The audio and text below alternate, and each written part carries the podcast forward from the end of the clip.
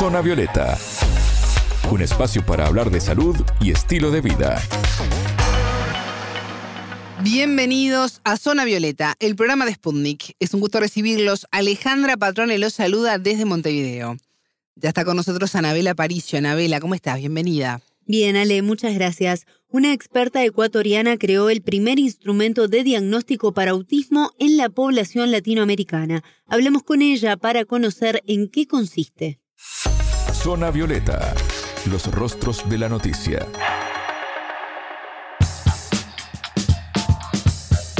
Se estima que los trastornos del espectro autista, conocido también como TEA, afectan alrededor del 1% de la población en América Latina.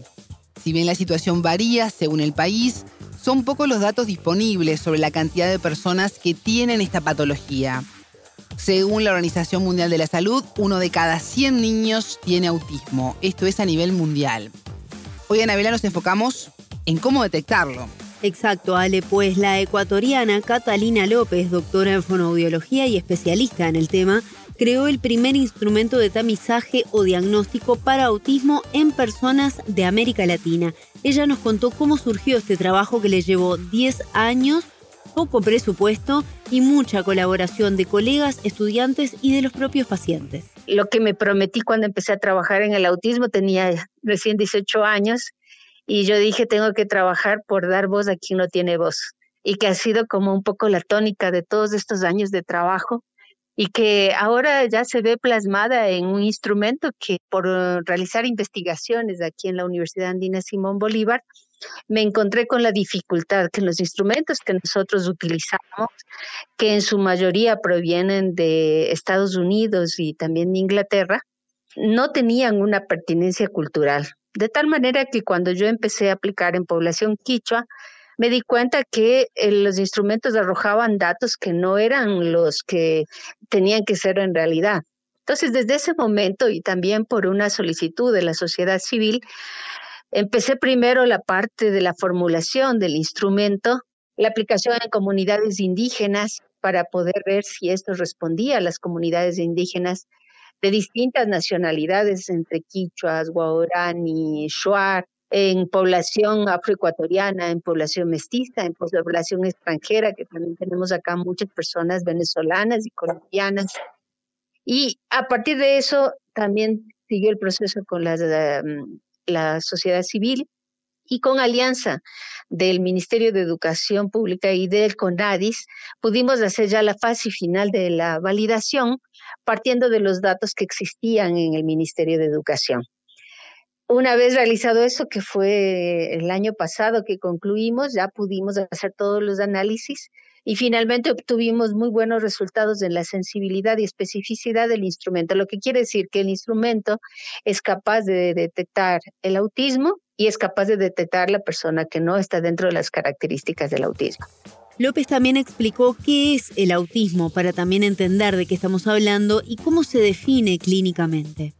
Es una forma diferente de ser, de sentir, de percibir y de estar en el mundo, en el que se puede encontrar un pensamiento neurodivergente de funcionamiento distinto, no una discapacidad, sino de un funcionamiento distinto, en donde también vamos a encontrar cambios en la senso-percepción, por lo tanto, quiere decir en la forma de percibir, en la forma de sentir y en la forma de asociar esto a las emociones.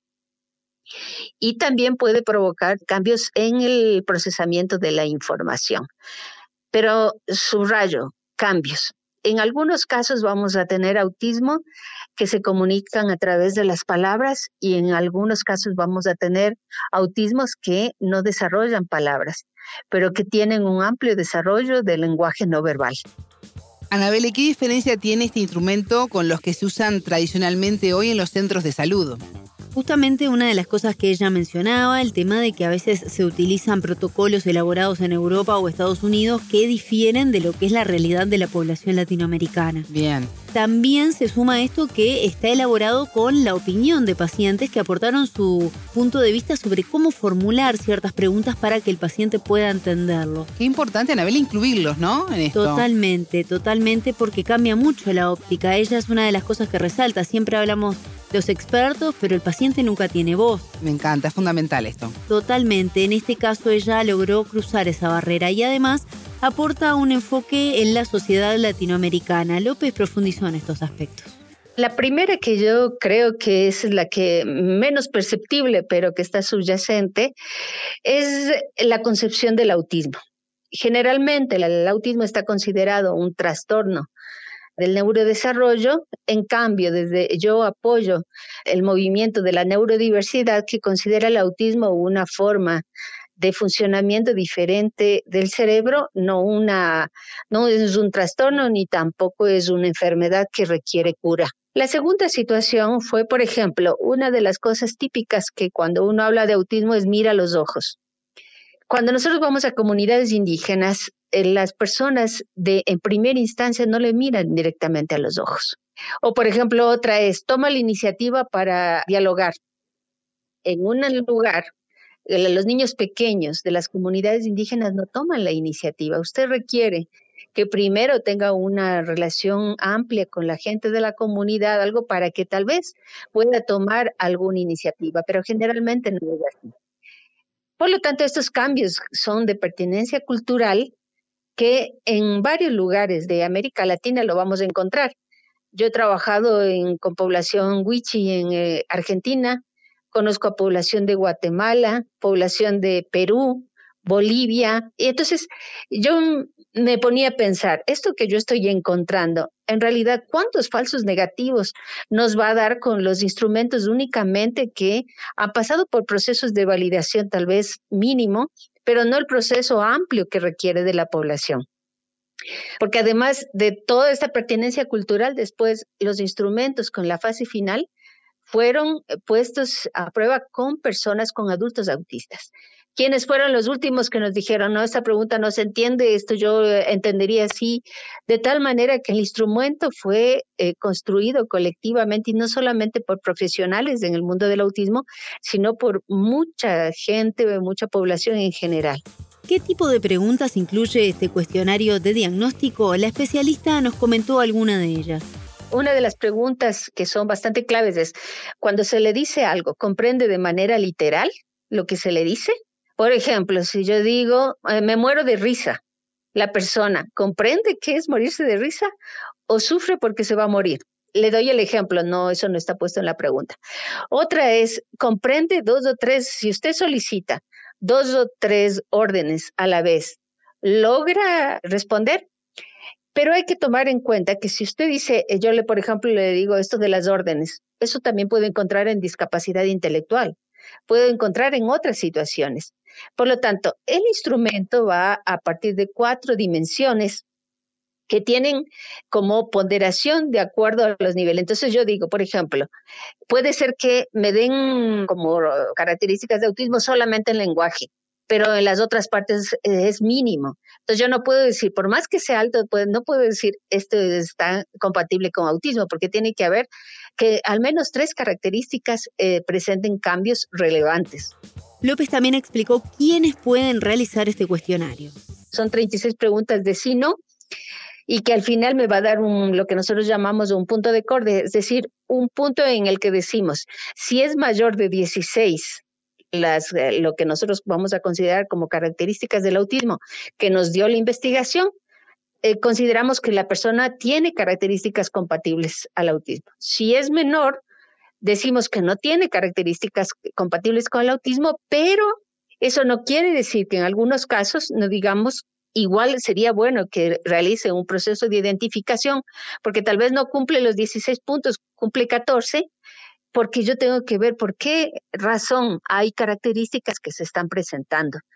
Y ahí eh, se necesita mucha experticia. Les soy sincera, he hecho muchos diagnósticos de autismo y se necesita muchísima experticia. Por eso yo insisto que además en varios de nuestros países, si no digo en la totalidad, se dice que el autismo tiene que ser diagnosticado por un psiquiatra o un neurólogo, cuando en realidad, con todo respeto, reciben tal vez una asignatura con suerte una asignatura sobre autismo, que no creo que reciban una asignatura, y después tienen que hacer el diagnóstico. Este instrumento nos va a permitir decir, pasemos a la siguiente fase para que pueda la persona hacer ya el proceso largo, completo de identificación, no con el objetivo de obtener un rótulo que le diga usted es autista o no es autista, sino cuáles son las problemáticas o los cambios que usted presenta y cómo yo le puedo ayudar. Y que inclusive el padre pueda decir, mire, en esta dimensión estamos presentando más problemáticas, entonces trabajemos en esa. Bueno, la dificultad para lograr el diagnóstico a veces lleva a errores e incluso los abordajes pueden apuntar a áreas que no son necesarias en ese momento para mejorar la calidad de vida del niño con autismo. ¿Este es uno de los aspectos, Anabela, que se pretende corregir con el nuevo instrumento? Sí, Ale, totalmente. López observó justamente que al comenzar un tratamiento se envía al niño directamente a un psicólogo o a un psiquiatra. Y justamente en realidad lo que necesita en ese momento, en primera instancia, según la experta, es mejorar sus habilidades de comunicación y lenguaje. Por eso con esto se busca revertir un poco el inicio de ese abordaje. Las problemáticas más fuertes de los tres primeros años de vida es la comunicación y el lenguaje. Por lo tanto, ¿A dónde tendría que mandarle yo? Un fonoaudiólogo, un terapeuta de lenguaje en la primera instancia, porque a mí lo que me importa es que esta criatura se pueda comunicar en donde vive con sus padres, que ellos lo puedan entender, a lo cual el psicólogo no está preparado. Tenemos que responder a la problemática de la persona, no a lo que nosotros queremos generalizar en cuanto a la salud. ¿Y cuándo podrán acceder especialistas de otros países a este nuevo método de diagnóstico? En este momento están terminando algunos aspectos burocráticos vinculados a la certificación del método y se está trabajando en cómo difundirlo de forma digital e impresa a profesionales de todo el continente. Ahora estamos justamente viendo en la universidad cómo hacer eh, tipo un app para que usted tenga acceso, primero tenga acceso al manual, la persona que va a aplicarlo, y después ya podamos mandarlo en forma virtual para que llegue a distintos países, sabiendo que tal vez el costo que va a tener esto sea solamente lo del manual y en versión digital para evitar que sean impresos como se venden todos estos tipos de instrumentos. De tal manera que bajamos costos y podemos llegar con mayor facilidad a otros lugares y eso va a ser accesible para todos los profesionales. Ese sería mi deseo, eh, romper inclusive un poco el negocio y eso va a ser más todavía con los instrumentos de identificación especializada para que llegue a mayor mm, cantidad de gente, pero también que se utilice de una manera responsable. Entonces, esperemos que pronto ya con la universidad estamos gestionando esa parte para poder ya ponerlo al servicio de toda América Latina. Escuchábamos a la ecuatoriana Catalina López, doctora en fonoaudiología y creadora del primer instrumento de tamizaje para autismo en América Latina. Muchas gracias, Anabela. Hasta la próxima. Pueden volver a escuchar este programa por spunnews.lat. Zona Violeta, desde Montevideo,